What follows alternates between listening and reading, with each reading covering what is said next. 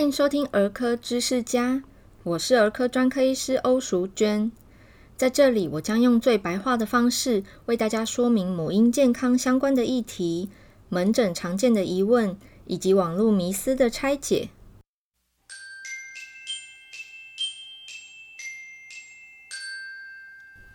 最近，欧医师在门诊非常多次的跟不同的家长们强调除湿的重要性。我都会问说：“诶，请问家里头有厨师吗？”好，这个厨师是指厨师机啦，就是说有没有使用厨师机的习惯呢？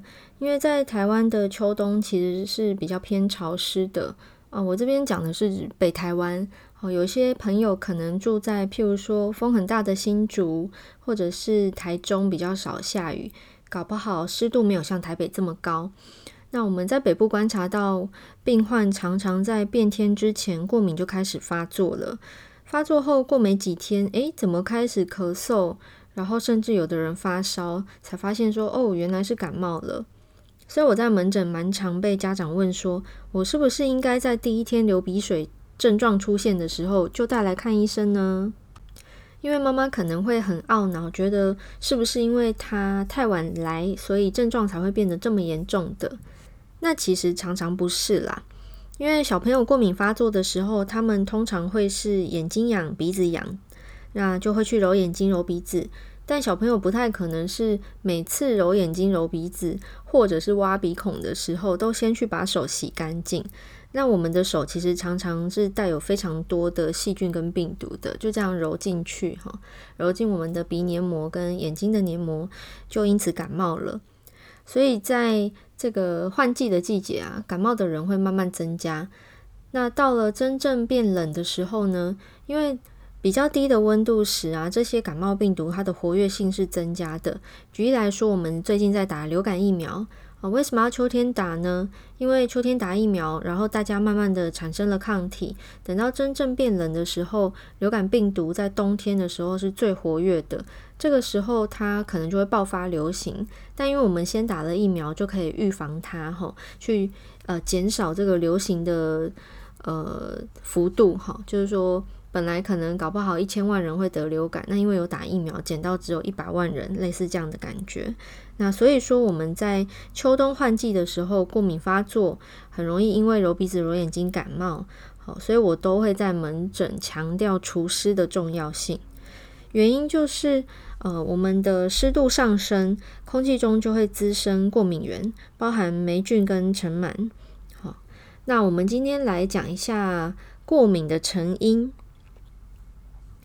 呃，过敏其实是遗传的哈。如果父母双方当中有一个人本身是过敏性的体质，那他的后代呢就有四十 percent 的机会会有过敏，好，就遗传到这个体质。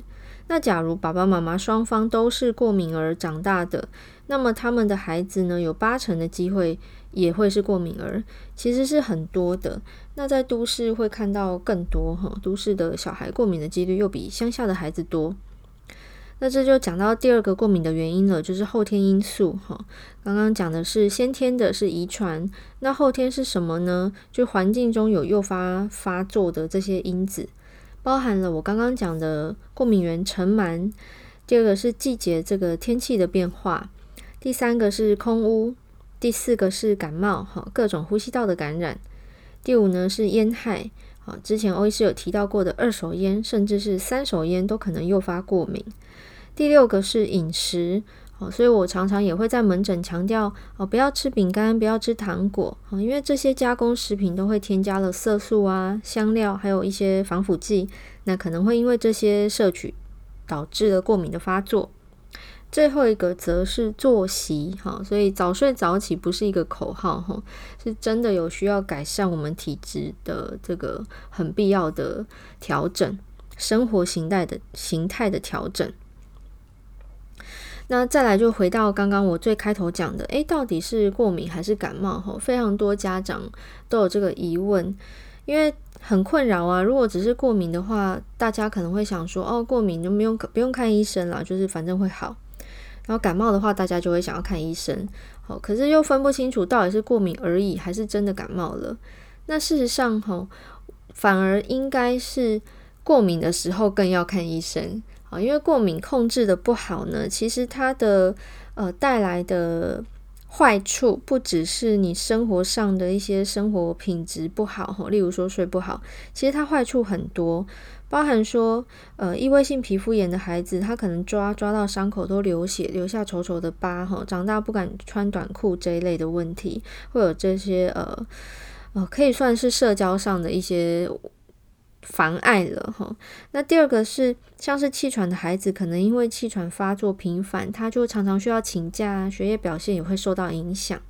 那像是过敏性鼻炎的孩子，他们可能因为过敏性鼻炎常常发作，晚上睡不好，结果呢，上课没办法专心，影响了学业表现，甚至呢，因为睡眠这个的问题哈，影响长高哦。好，所以不管是过敏还是感冒，都建议要看医生啦。那到底怎么区分呢？我们音乐过后来说明。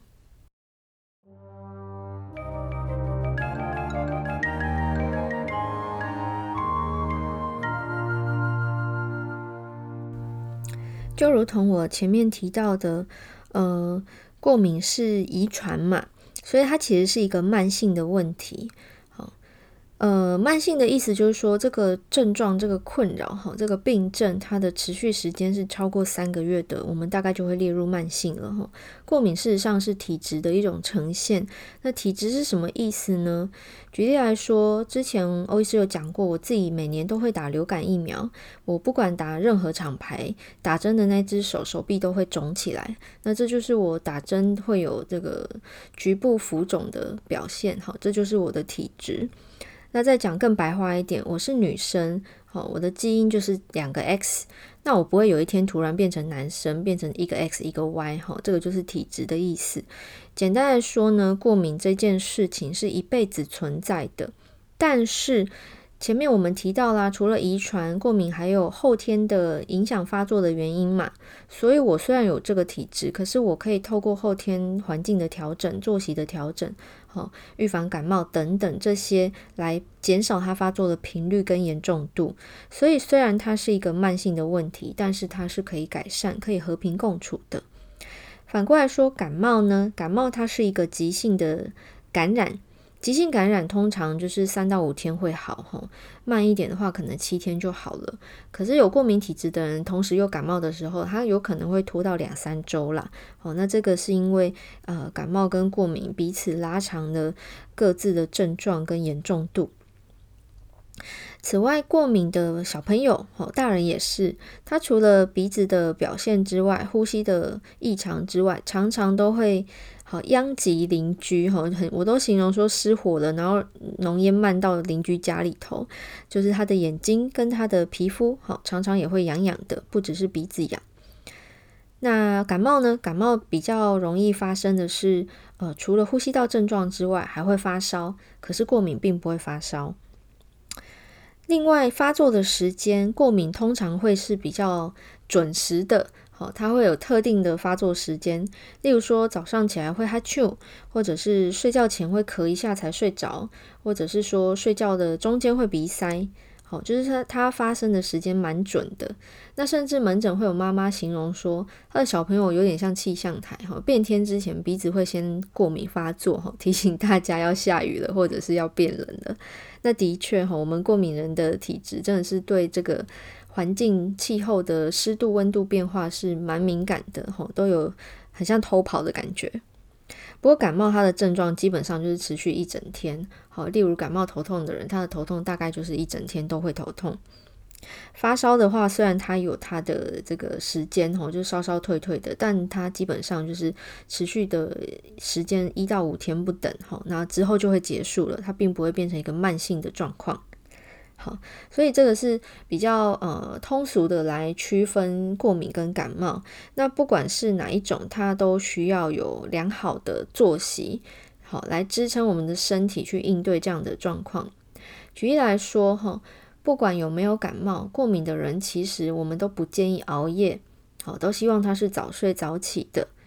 嗯、那另外健康的生活形态一定会讲到运动啊。我医师也会常常鼓励大家运动，为什么呢？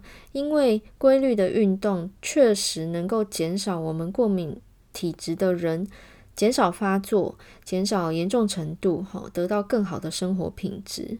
那对小朋友来讲，运动超重要的，因为运动可以让他的骨质哈生长健壮，然后也会影响到身高哦。所以呢，运动这件事情在任何人身上基本上都是生活必备品。我觉得它是生活必需品啦。好，那最后在音乐结束之后啊，今天还想要带给大家呃一个名词哈，它其实算是专业的，也不算术语啦，就是在我们专业领域会讲到的一个名词，叫做过敏进行曲，或者有人把它称呼为过敏三部曲。那我们音乐过后来介绍。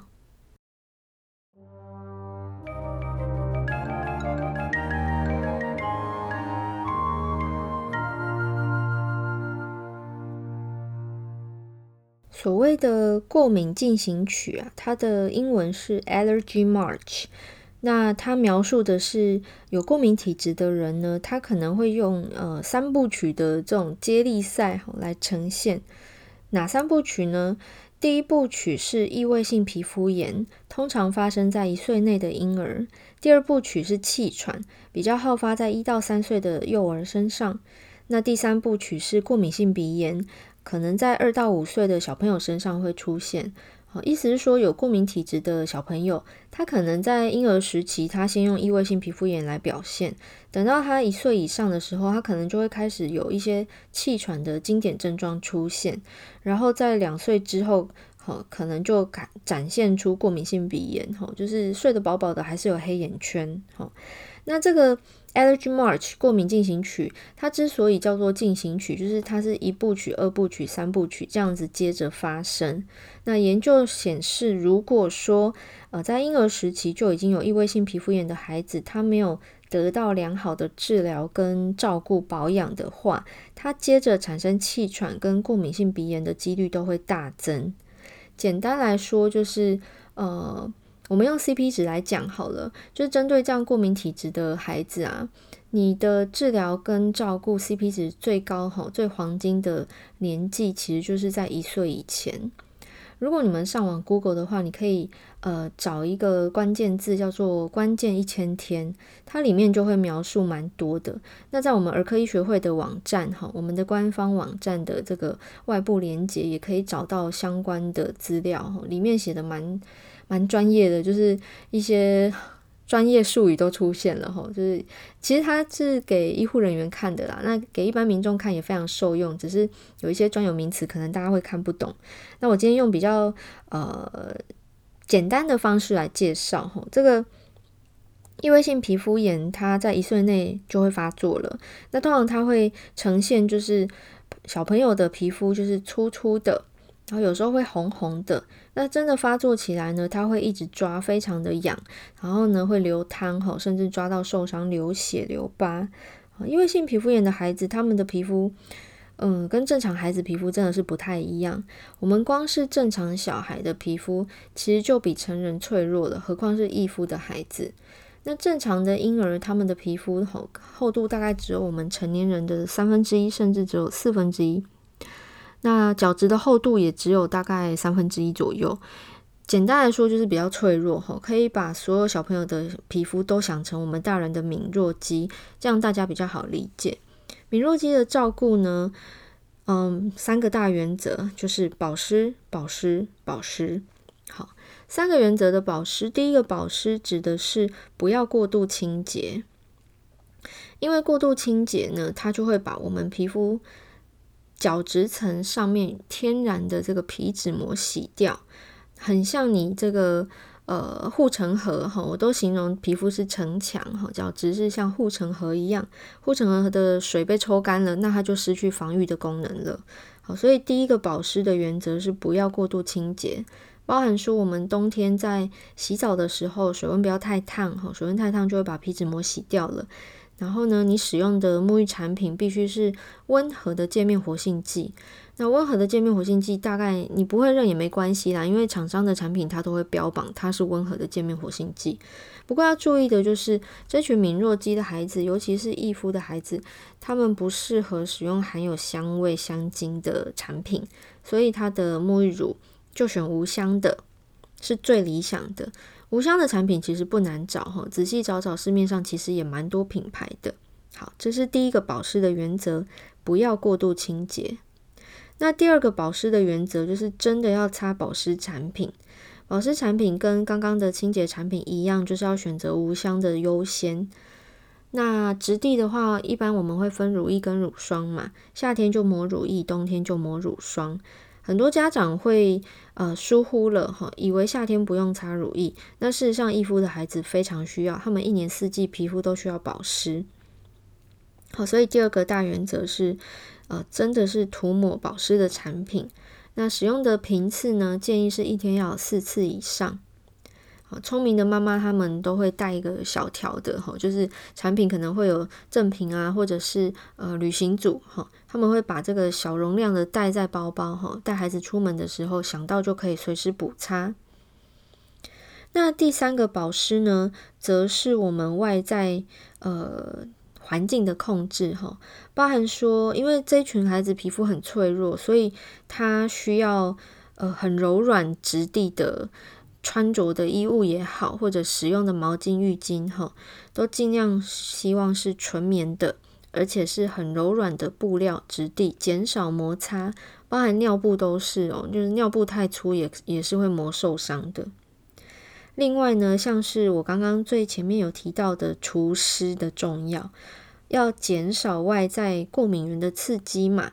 好，所以第三个保湿原则其实就是环境的控制哈，不然你贴身穿着的衣物、使用的织品、哈床单、整个套这些织品，都要做预防尘螨哈，防尘螨的寝具，好，每天除湿哈，这是非常必要的。好，今天讲了这个异肤呢，我特别花时间去比较细的阐述哈，原因就是最近变天，也在门诊当中发现，诶，真的皮肤有状况的孩子变多了，而且。通常啊，都不是家长的主诉，他们通常是感冒带来，哈，或者过敏发作带来，然后被我发现皮肤已经有状况了，我赶快提醒他们，哈，因为趁这种刚开始只是摸起来粗粗的，还没有整个发红、整个抓痒、整个受伤流汤，这个时候赶快做保湿的动作是最理想的，好，就是预防胜于治疗嘛。好，所以我们回到今天最开头我强调的除湿的重要性。好，不是家里请一个厨师来煮饭啦，就是说我们环境的控制也非常非常的重要，因为它可以减少过敏体质被诱发。哈，这个过敏发作真的是大大的影响生活品质、睡眠品质。那小朋友睡不好，爸爸妈妈也别想睡了啦。所以一个小小的动作，每天开除湿机，那设定相对湿度是五十到五十五 percent。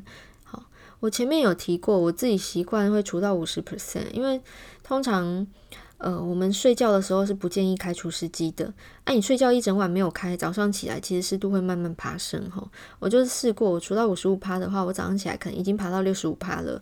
哦，所以后来我都除到五十 percent 这样子。好，以上是一些简单的提醒。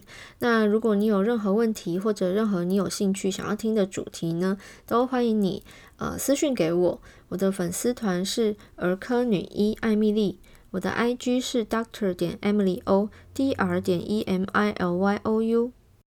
很欢迎大家可以提问，好，甚至是点餐，好，点点你想要听的主题，或者是呃，你或你周遭的人长久以来的疑问，但是还没有找到答案的。